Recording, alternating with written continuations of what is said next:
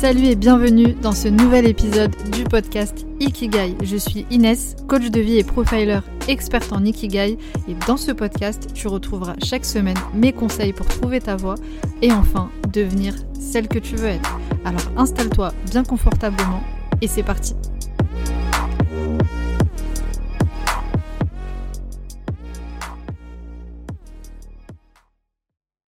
Bienvenue à toi une nouvelle fois dans cet épisode du podcast Ikigai. Aujourd'hui, c'est un épisode un peu spécial pour une occasion très spéciale. Alors, juste avant de commencer cet épisode, j'ai en réalité deux petites annonces à te faire.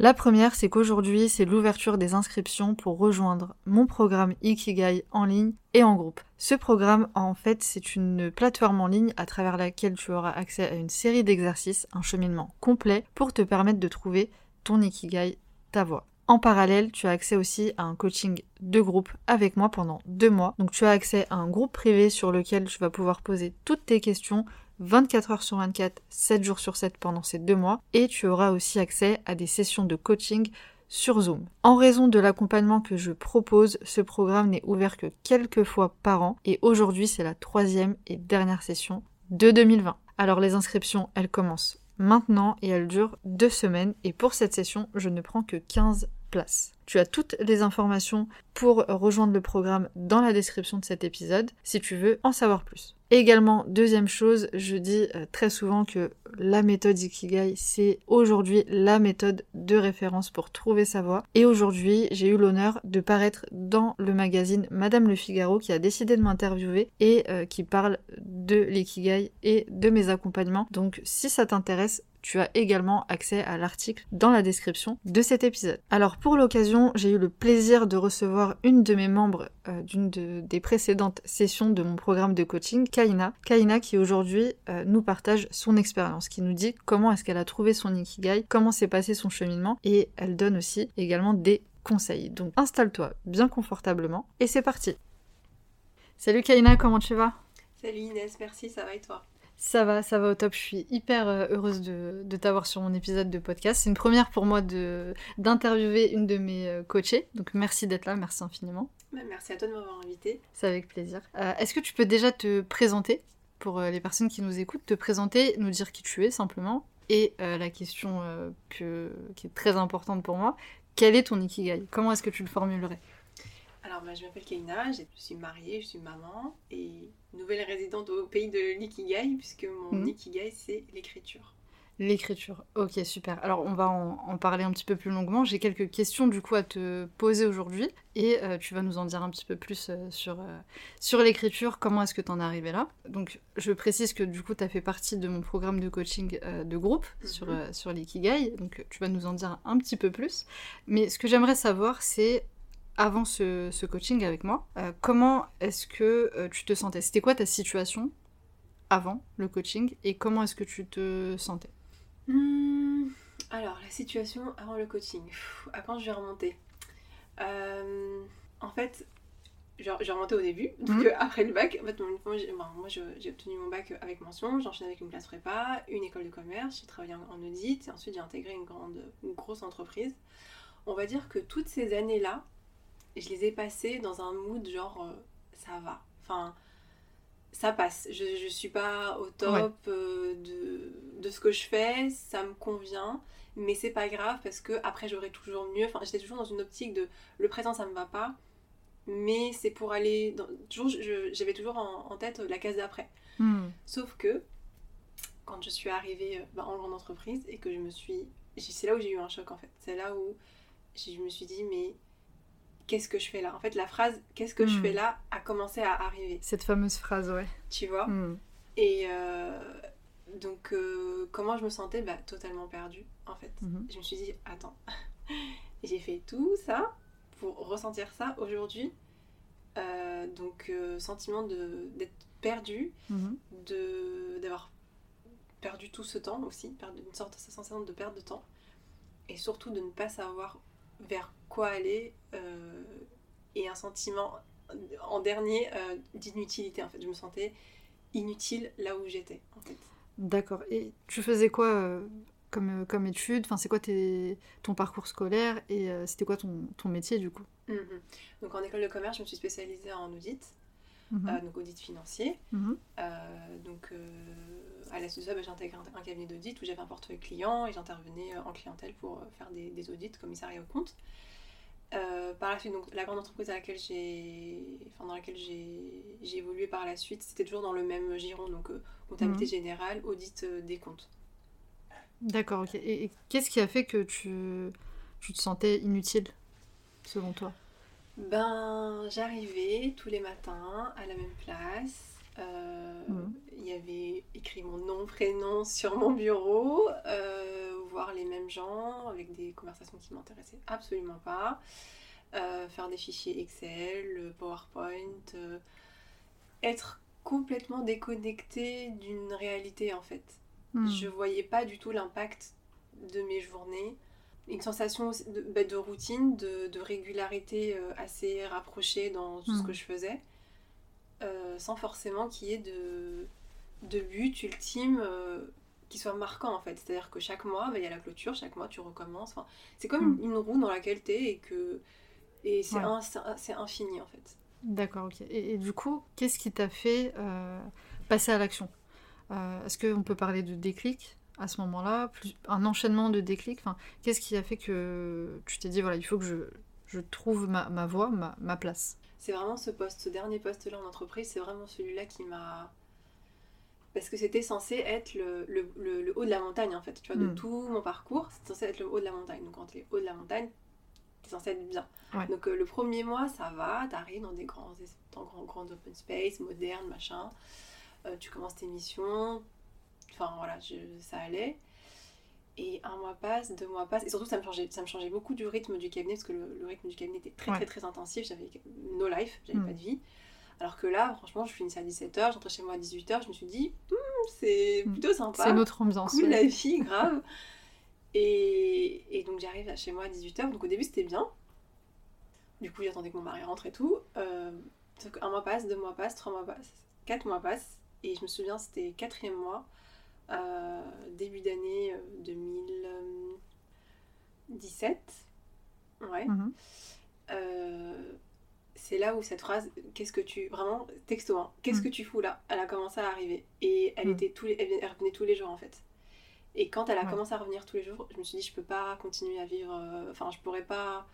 Je peux pas continuer à vivre ma vie en, en, ayant cette phrase-là dans, dans, dans les, à l'esprit et en ayant ce sentiment, bah, tous les sentiments que, je, que, je, ressentais à ce moment-là. Donc, euh, c'est ça mm. qui m'a donné un déclic. Et à ce moment-là, j'ai commencé un accompagnement avec une mm-hmm. personne à l'époque euh, donc j'ai eu un accompagnement sur euh, plusieurs mois. Je t'avoue, pour te dire, je me rappelle plus très bien de cet accompagnement. Enfin, c'est incroyable. J'ai mm. l'impression de l'avoir euh, refoulé.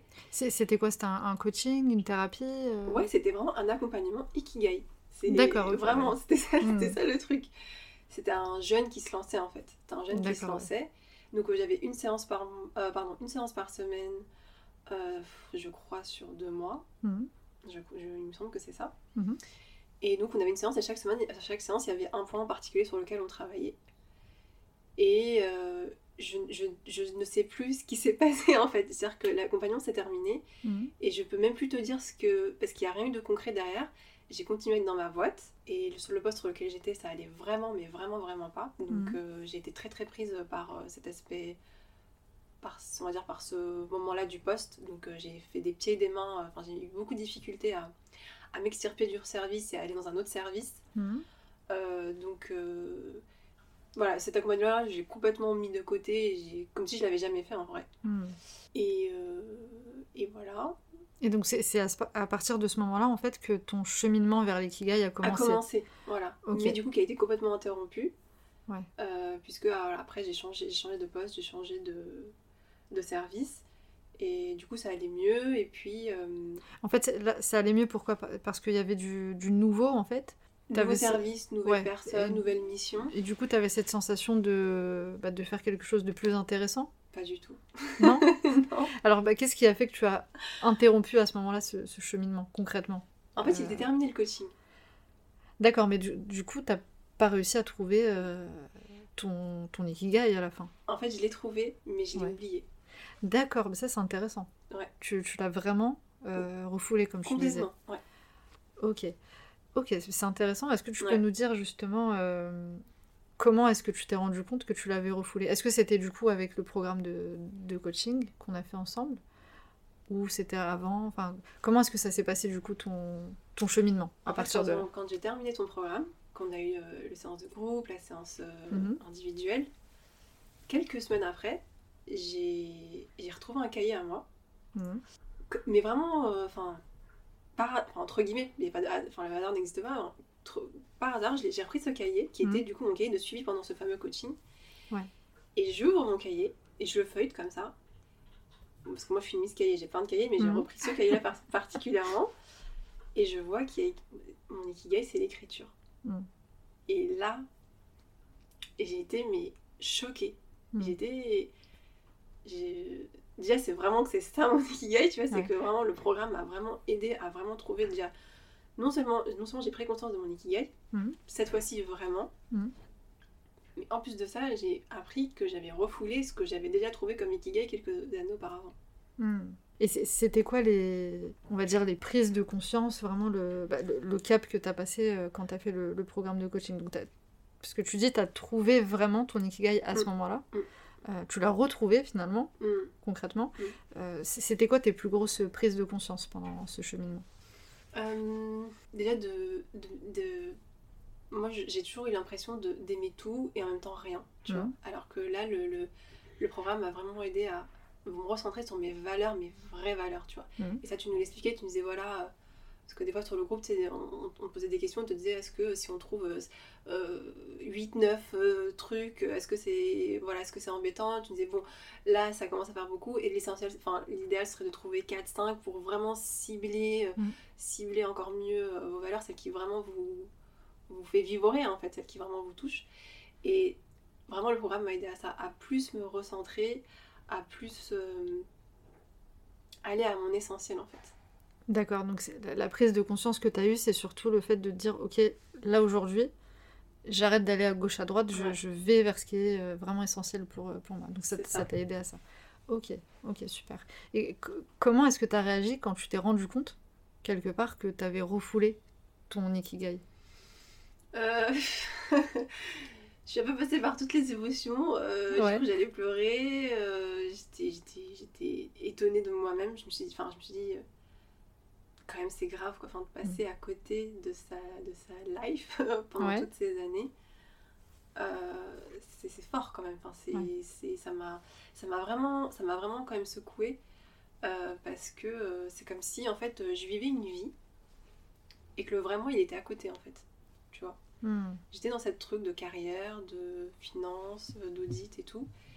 Alors, et je laissais mon vrai moi en fait à côté. hmm. Donc, un choc et puis quand même une remise en question quoi. Je me suis dit, euh, ouais, là quand même, euh, je passe à côté de trucs quand même. Ouais, donc ça t'a secoué, Ouais. en fait. Ouais. Je t'ai dit, là, c'est... Ouais. Ça va deux minutes, quoi. Faut, que je me bouge. là parce que, ouais. Et, et pourtant, l'audit et l'écriture, c'est quand même, euh, c'est quand même quelque chose de complètement opposé. Comment tu l'expliques? Je sais pas. Là, j'ai pas. Enfin. Après, je suis quelqu'un. J'aime beaucoup analyser les choses. L'audit, c'est vraiment, Mm. c'est vraiment ça. C'est tu creuses, tu vas, tu vas, tu vas chercher les sujets, tu cherches. Donc, ce côté-là, en fait, d'analyse Mm. m'a beaucoup plu. Donc, c'est pour ça aussi que j'y suis restée et qu'une Mm. partie de moi s'est pas ici épanouissait. Hein. Je, je, je dis pas le contraire. Pas totalement le contraire, on va dire. Mais ça reste quand même quelque chose qui est éloigné parce que ça a brimé ma créativité. Je te disais à un moment donné, Ouais. Inès, enfin, ouais, c'est l'écriture, mais au début, je l'acceptais pas l'ikigai parce que av- avant que je me rappelle que je connaissais mon ikigai, je, quand j'ai découvert l'écriture, c'était une découverte. Enfin, je l'ai vraiment vécu comme une découverte. C'est vraiment plusieurs Mhm. semaines après où je me suis rendu compte que je, que je l'avais déjà découvert. Donc, euh, quand, euh, quand, euh, quand je le découvre, je me dis, mais moi, j'ai pas de créativité. Comment je vais faire? Mm. Enfin, Oui, je me écriture, souviens enfin, de ça. ouais. mais Mm. oui, et j'étais paniquée, je me souviens, je te disais Inès, mais comment je vais faire? Et petit à petit, en fait, en, en l'acceptant, Mm. en l'assumant, en cultivant ma créativité dans des petites choses du quotidien, en fait, c'est. Je vais pas dire que c'est revenu, parce que la, la créativité, ça ne tombe pas comme ça, c'est Mm. c'est un processus. Le processus a démarré, en fait. Hmm. C'est c'est super intéressant ce que tu dis. Je me souviens très bien de, de, ce moment. Est-ce que tu peux, euh, pour les personnes qui nous écoutent, euh, qui justement euh, comme ça se disent mais moi je suis pas du tout quelqu'un de dans, l'imagination, la créativité et tout ça. Et du coup c'est je sais que c'est bloquant pour beaucoup de, personnes. Qu'est-ce que tu pourrais leur donner comme conseil ou quelle réflexion est-ce que tu peux nous partager justement sur, sur la créativité? Pour cultiver la créativité, hmm. c'est vraiment de se dire que Enfin, moi, personnellement, hein, après, chacun peut avoir son processus de créativité propre. Mhm. Personnellement, dans, dans, mon cas, ce que j'ai pris conscience, c'est que la créativité, elle n'est pas forcément censée venir euh, comme ça, que de moi, et que c'était quelque chose qui allait me tomber dessus. Enfin, la mhm. créativité, enfin, moi, en tout cas, personnellement, j'avais trop l'image de euh, du don, euh, le don divin de la créativité. Le mec, ça y est, Eureka, il a la créativité. Ouais. il se lève le matin, et voilà. C'est souvent la vision qu'on a de, de, la créativité, c'est vrai. Et c'est lourd parce que tu mm. dis, moi j'ai pas ça en fait. Et en fait, non. Tu peux avoir de la créativité dans, dans l'observation. moi, c'est en l'observation, en, observant, en observant le monde, en observant les gens, en observant la nature, en observant, euh, euh, je sais pas, une conversation. Euh, je trouve de la créativité dans tout. Mm. C'est, ça peut paraître un peu bisounours ce que je dis, mais moi, c'est comme ça que maintenant les idées, les idées me viennent en fait. Et aussi de me dire ben, que j'avais lu un livre, dont, je crois que je t'en avais parlé à l'époque, qui s'appelle, et que je hmm. recommande d'ailleurs, dont je recommande la lecture à toute personne qui veut euh, cultiver sa créativité. C'est, euh, alors en anglais c'est The Big Magic, c'est euh, Comme par magie de Elizabeth Gilbert. Hmm. Et dedans elle a une façon de voir la créativité qui est vraiment hyper intéressante. Grosso modo, elle voit les idées, la créativité comme, comme des petites choses qui se baladent dans la nature, hmm. complètement indépendantes de nous, et elles vont choisir des personnes pour se réaliser. Et je trouve ça trop bien. C'est beau comme image. Mais c'est magnifique. du coup, moi maintenant, je, me stresse pas en fait. Je me dis pas, oh, ce matin, j'ai pas de créativité, comment je vais faire Non, je me dis, je vais vivre ma vie, et puis je vais être attentive à mon environnement. Et puis ça se trouve, il y a une idée qui va, qui va me choisir et qui va me choisir pour que je la réalise. Et... et je me sens beaucoup mieux comme ça en fait. Donc il y, a cette histoire de, surtout, comme tu l'as dit tout à l'heure, accepter, mm. assumer mm. ton ikigai, enfin ce mm. pourquoi on, est fait, observer et lâcher prise. Et euh, les choses, elles viennent euh, petit à petit en fait. Ouais. C'est très difficile quand on est dans un quand on a un tempérament dans le contrôle, comme le mien. C'est difficile, mais ça, mais ça marche. Enfin, c'est voilà, pas une formule magique, mais euh, mais vraiment j'ai un tempérament vraiment avoir le contrôle, ça me rassure beaucoup. Hmm. Et, c'est pour ça que l'ikigai, ça m'a aussi aidé dans cette démarche-là parce que, voilà, créativité, écriture, enfin, c'est. Tu peux pas contrôler, c'est le flow, quoi. Voilà. Être, pour être dans le flow, il faut, faut vivre, en fait, hmm. et pas être dans le contrôle. Ouais, et encore une fois, on, est ici euh, dans le total opposé de l'audit, euh, la comptabilité, tout ça. C'est l'hyper-contrôle. Exactement, ouais. Et, d'ailleurs, je rebondis sur ce que tu as dit juste avant sur, euh, par rapport à ton parcours dans, dans l'audit. Tu as dit quelque chose d'intéressant, tu as dit, voilà, j'ai... T'avais le sentiment de perdre ton temps quand tu y étais. Mm. tu t'es dit, voilà, c'est pas du tout ma place. Mais en même temps, tu dis qu'il y a quand même une partie de toi mm. euh, qui aimait le côté analyse, etc. Mm. Euh, moi, je dis souvent, justement, dans la comptabilité, ce que j'aimais, c'était le côté structuré. Et ça renvoie justement à, ce que je fais aujourd'hui dans, dans, mes coachings. Et toi, certainement, ce que, ce que tu fais aujourd'hui dans l'écriture, il y a une partie aussi de j'imagine, d'analyser les choses quand tu es dans, dans l'écriture. Donc, je, voulais juste euh, rebondir sur ça et dire aux gens qui, qui nous écoutent que, bah, en fait, quand on fait des études dans un milieu, euh, même, si, euh, même un travail, même si c'est pas c'est pas notre place, notre ikigai, on en tire quand même quelque chose. Mm. Il y, y, a forcément des, des, signes de, choses qu'on a aimées dans, dans ce métier. parce que généralement, on déteste pas tout. Il y a des petites choses à gauche à droite qui nous plaisent plus ou moins. Et ça peut être des signes justement pour bah, nous rapprocher mm. De notre ikigai. Mm. Alors, Kaina, je voulais euh, aussi euh, t'interpeller sur euh, un sujet puisque tu es hypersensible. C'est quelque chose que tu m'avais partagé avant de rejoindre le programme. Et aujourd'hui, bah, j'aimerais savoir tout simplement comment est-ce que tu gères ton, ton hypersensibilité mm. après avoir trouvé ton ikigai? Comment ça se passe? Mais tu sais, il y a juste une chose que je voulais rajouter euh, juste avant, c'est que je me souviens, comme, comme je, je, suis hypersensible, j'avais beaucoup d'appréhension par rapport au programme mhm. et je, t'avais vraiment demandé euh, mille, mille euh, garanties de savoir si c'était adapté et ça l'est, clairement, c'est clairement. Au point que, en fait, le fait d'avoir découvert mon ikigai et de l'avoir accepté, assumé, ça m'a aidé à accepter mon hypersensibilité. Je sais que je suis hypersensible depuis 6 ans à peu près. Mhm. Je l'ai découvert il y a 5-6 ans. C'est rentré par une oreille, c'est ressorti par une autre. euh, et puis souvent, je, je, je- parce que l'hypersensible aussi, on, se, on se connecte, enfin on se, on se repère en fait dans un espace, on sait, on, on se repère les uns les autres. c'est c'est quelque chose, je sais pas, c'est une énergie en fait qui passe et on, se repère les uns les autres. Mais euh, voilà, je voulais pas trop voir, enfin je voulais pas, ça m'intéressait pas de, de- de- d'explorer ce truc là. Mm.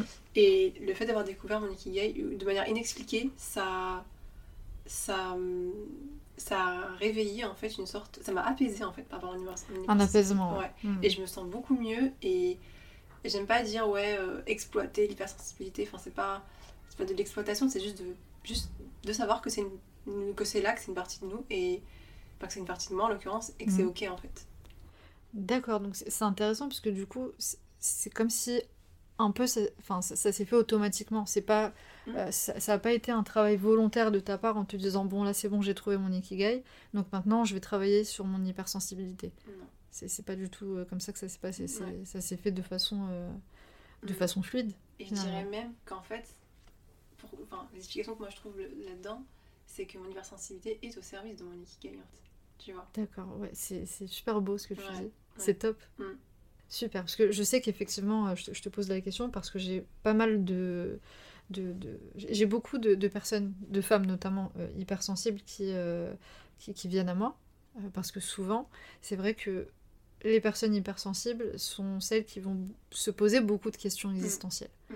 et qui, ont- qui vont avoir tendance à, à tourner un peu en rond parce qu'il y a une question en entraîne une autre et euh, c'est ça, enfin voilà, on, s'éparpille. Et, et j'en ai beaucoup et je sais que beaucoup de personnes qui, euh, bah, qui nous écoutent sont aussi hypersensibles. Donc euh, bah, je te remercie pour, Mm. pour ces mots. Alors tout à l'heure en coulisses euh, de cet épisode, tu me disais que tu avais quelques anecdotes Mm. à, à me raconter, à nous, à nous raconter. Euh, Dis-moi tout, c'est quoi que tu veux nous, nous partager? En fait, une fois que tu trouves l'ikigai, enfin, une fois que moi je l'ai trouvé, il y a des trucs à posteriori où tu, tu- où tu- comment dire, tu rassembles les pièces en fait du puzzle. Tu vois, tu dis, Ah, mais en fait, il y avait déjà des signes. Hmm. Donc, euh, par exemple, un des signes, ça se trouve, il y en a eu d'autres, mais là, comme ça, je me rappelle que de, que de, que de trois. Le premier, c'est euh, une fois que j'ai passé mon. En fait, à la fin de mon master, j'ai fait un, un rapport de. Non, pardon, j'ai fait un mémoire Mhm. euh, qui m'avait passionné, le, le- le thème m'avait passionné. Euh, je me souviens, j'avais eu une félicitation du jury, 19 sur 20, euh, répertorié à la bibliothèque de l'école et tout, consultable par les étudiants. Et surtout, quelques mois après, un étudiant m'a contacté de la part de mon ancien tuteur de mémoire. Et il m'avait dit voilà, salut Kaina, je te contacte de la part de tel tuteur. euh, euh, en fait, j'ai un sujet de mémoire qui est proche du tien. Est-ce que je peux te citer dans mon mémoire? Je lui dis bah oui, pas de souci. Il me dit mais au fait, euh, le mémoire, c'est toi qui l'as écrit? Je lui dis bah oui. Mhm. Mais euh, genre en, en entier? Je lui dis bah oui. Il me dit mais il est vachement bien écrit. C'était un, un mémoire de combien de pages? Oh là là, il devait faire 70 pages. Ah oui. Ouais, ouais, ouais, t'es, t'es, t'es balèze. Et je me souviens, je, je- mon, mon, mon tuteur arrêtait pas de me dire non mais Kaina, faut, faut diminuer, faut diminuer, tu, Ouais. tu dépasses les. Mais c'était tellement un sujet intéressant pour moi euh, que, que, bah, que voilà, j'étais, à fond dedans. Mhm. Euh, le deuxième truc dont je me souviens, c'est euh, une amie à moi qui est dans le domaine de la santé et Mhm. qui voulait faire un DU d'homéopathie Mhm. et qui m'avait dit s'il te plaît fais-moi une lettre de motivation j'ai pas envie de l'écrire je sais pas quoi je sais pas quoi écrire Ouais. dedans et tout j'ai dit ouais franchement pas de souci je vais essayer de voir donc je fais des recherches et tout et j'ai fait une note de motivation elle était choquée parce que dedans j'ai grave utilisé du jargon médical et tout que je ne connais absolument Ouais. pas L'escroc. c'est clair j'ai fait des recherches sur internet et tout et je lui ai pondu un truc genre oui mes patients nanani ont besoin de et je lui ai parlé de voilà de j'ai enfin, voilà, j'ai parlé de ça dans, dans sa lettre elle s'est passée crème enfin elle a, elle a eu son DU du, du Mhm. coup et troisième euh, troisième truc qui est quand même un- j'avoue avec le recul c'est choquant en fait euh, comme je te disais euh, bah voilà l'entreprise dans laquelle que j'avais intégré voilà j'y trouvais pas de sens. Et du coup quand j'entrais chez moi j'étais en mode euh, cerveau Mm. au niveau zéro et tout. Et du coup je cherchais absolument quelque chose qui puisse euh, me nourrir intellectuellement. Et euh, j'ai intégré euh, du coup une, une formation qui- une formation qui est longue puisque à la fin il y avait un rapport de stage à faire. Enfin en tout cas un rapport c'est pas un rapport de stage c'était un rapport euh, au sujet d'un projet en fait que, que je devais mener Mhm. donc euh, la formation a duré un an et c'était une formation quand même qui était assez euh, conséquente, qui me prenait quand même pas mal de temps. Et à la fin, il y avait un, un rapport à faire. d'une bonne, ouais, une bonne quarantaine de pages, je pense. Mhm. Euh, donc quand tu es dans le milieu professionnel et que tu dois te remettre en mode écriture et tout, c'est Mhm. pas forcément, c'est pas forcément évident. Euh, quand t'es étudiant encore ça va, mais quand t'es t'es sorti d'école c'est pas forcément étudiant, euh, pas, forcément, pas forcément évident pardon. Mhm. Et je me souviens qu'en fait la vraie raison pour laquelle j'ai pris cette formation, c'était parce qu'à la fin il y avait un truc à écrire, Ah ouais, d'accord. Donc effectivement, là, on est dans... tu vois. Ouais, c'est choquant, quoi. C'est choquant, ouais. Quand, quand tu y repenses... C'est quand je l'ai dit sur le groupe des- sur- avec les filles que, Ouais. que je me suis rendu compte que ouais, c'est un- c'est une, idée bizarre quand même. C'est- Mm. Donc je me suis trouvé toute une. euh, Oui, enfin, personne ne fait ça. Euh, personne ne prend cette décision pour ça. C'est vraiment un signe. Bah oui, Ouais. Oui, les gens en général, euh, on n'aime pas les, les rapports, les mémoires à la fin. Et, et toi, finalement, c'est ce qui t'a motivé carrément. ouais. Et effectivement, c'est un signe fort de, Ouais. de ton ikigai. C'est incroyable. Sans forcément le. Je, le- je le. C'est un. Je sais pas comment dire, un déni, enfin je sais pas. Je le, je Oui, le- tu, tu le conscientisais pas à ce moment-là, en fait. Exactement, Pour moi, c'était pour la formation, c'était ça euh, que je voulais faire et tout. Mais en vrai, si on creuse bien, c'était pour ça. Incroyable. Mhm. Bah, je te remercie de nous avoir partagé euh, cette anecdote parce que c'est vraiment incroyable. Ouais. Comme quoi, il y a des signes euh, partout. Il faut, euh, il faut conscientiser les choses, en fait. Il faut se poser et, euh, et observer, comme tu l'as dit un peu aussi Mm. tout à l'heure pour la créativité. Observer. ouais. Du coup, est-ce que tu pourrais nous dire, est-ce que tu peux, tu peux nous dire un petit mot sur le coaching de, de groupe, Mhm. sur, sur le groupe Comment est-ce que tu as ressenti les choses? Comment ça s'est passé? Franchement, le coaching de groupe, c'est. Il a, il a vraiment été hyper complémentaire par rapport au programme. Le programme, il est génial. Le programme, il est, il est top. C'est, moi, c'est ce que je disais, c'est que euh, tu sors pas du programme sans avoir trouvé ton ikigai. C'est pas possible. Moi, j'étais Mm. hyper sceptique. Je, trouvais que je t'avais appelé, j'étais la Ouais, et tout. J'étais encore une fois contrôle. Euh, donc j'étais, j'avais hyper peur de m'investir dans quelque chose et de, voilà, de, de ressortir bredouille. Et en fait, euh, c'est incroyable. Enfin, vraiment, tu sors du programme, tu trouves ton ikigai. Genre, ton ikigai, il peut pas t'échapper. C'est Mm. pas possible. Et le coaching de groupe a vraiment. euh, c'est tellement. un- C'est tellement un coaching particulier, c'est pas comme une autre formation, c'est vraiment. euh, c'est ce qui donne sens à ta vie, tu vois. C'est Mm. ce qui donne sens à ta vie et c'est pas anodin. C'est ce pourquoi tu te lèves le matin. Donc euh, être accompagné dans cette aventure humaine, enfin je trouve que c'est hyper important. Et le fait euh, qu'il y ait eu le groupe de personnes avec, avec moi aussi, ça m'a vraiment aidé. Ça m'a vraiment aidé. au début j'étais hyper craintive. Mm. Euh, en plus j'étais pas forcément, enfin, j'avais pas forcément le même dispo que tout le monde parce que moi j'avais, j'ai, ma petite et euh, euh, à ce moment-là Oui. elle avait 4 mois je Oui, pense. tu t'es lancé euh, à un moment, oui. c'est ça. Donc, donc c'était que j'étais vraiment, vraiment, j'avais vraiment envie de trouver mon ikigai quoi, parce que Ouais. c'était vraiment un moment où j'avais pas le temps du tout, mais c'était tellement, tellement en tension en moi que je me suis quand même lancée. Et euh, le fait de voir les échanges, en plus c'est avec vachement de bienveillance, ça, ça calme tout de suite les, les, les- les appréhensions et le fait de découvrir aussi petit à petit le ikigai de chacune, c'est génial. Ouais, en même temps, euh, ensemble, il y, a- y un cheminement qui se fait euh, ensemble. C'est pour ça que je te demandais de, de nous dire un petit mot, parce que euh, souvent, on, on a une appréhension, effectivement, de se dire on va rencontrer bah, des femmes voilà, qu'on on connaît pas, et puis on est en train de chercher le Mm. sens qu'on donne à sa vie, c'est quand même très intime. Mm. Mais effectivement, ce que moi je trouve incroyable à chaque fois, c'est qu'il y, a- il y a une solidarité, il y a de la bienveillance. Des fois, j'ai même pas le temps de répondre que quelqu'un a, a déjà répondu à ma place et il y a vraiment euh, beaucoup de, de bienveillance. Et on- en tout cas, moi, je vous vois grandir euh, Mm. ensemble en même temps et c'est juste. euh, voilà. De mon point de vue, c'est juste incroyable et, et j'adore ça. Donc, je, te, je te remercie pour, pour le petit mot. Pour terminer, est-ce que tu pourrais nous dire, pour les personnes qui nous écoutent, qu'est-ce que tu dirais en fait tout simplement à quelqu'un qui hésite encore à se lancer dans un coaching? Pas nécessairement mon programme de coaching, mais Mm. juste se lancer dans un coaching, se faire accompagner pour trouver sa voie. Hmm. Il faut pas, il, il- il peut pas hésiter. Il a pas le droit d'hésiter en fait. C'est, c'est, enfin, on peut hésiter pour plein de choses, mais pour le sens de sa vie, on peut pas hésiter. C'est après, c'est certes, il faut trouver la bonne personne. Voilà, moi, je suis vraiment trop trop contente de t'avoir trouvé toi parce que, enfin, ça a vraiment changé la perception de ma vie en fait et le cap que pour lequel le cap que je donnais à ma vie. Donc, euh, enfin non, c'est pas possible. C'est pas juste un achat comme ça, Ouais. anodin pour euh, un truc matériel ou un bonus. Non, c'est c'est vraiment le, le cœur de sa vie et ce et quel sens on va y donner. Donc euh, non, faut pas hésiter. Ça marche, Kaina, merci beaucoup. Est-ce que tu peux euh, nous dire juste, pour terminer, comment est-ce que tu te sens aujourd'hui?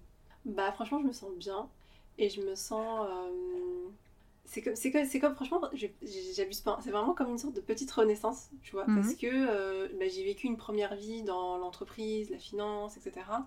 Et le fait d'avoir trouvé mon ikigai, ça me donne une toute autre perception euh, pour, pour ma vie future. Donc, Tu, tu sens que tu commences. Bon, je- j'abuse un peu, peut-être. Tu, tu vas me dire que tu commences enfin ta vraie vie. Ouais, ouais, non, franchement, ouais. Ouais. Et même si demain je retourne en entreprise, parce que là pour l'instant je suis entre parenthèses, euh, même si j'y- retourne, je sais que c'est pas le but ultime de ma vie en fait. Et c'est ok pour moi, c'est pas juste je, vis, je suis en entreprise et je suis pas bien juste pour être pas bien. Mm.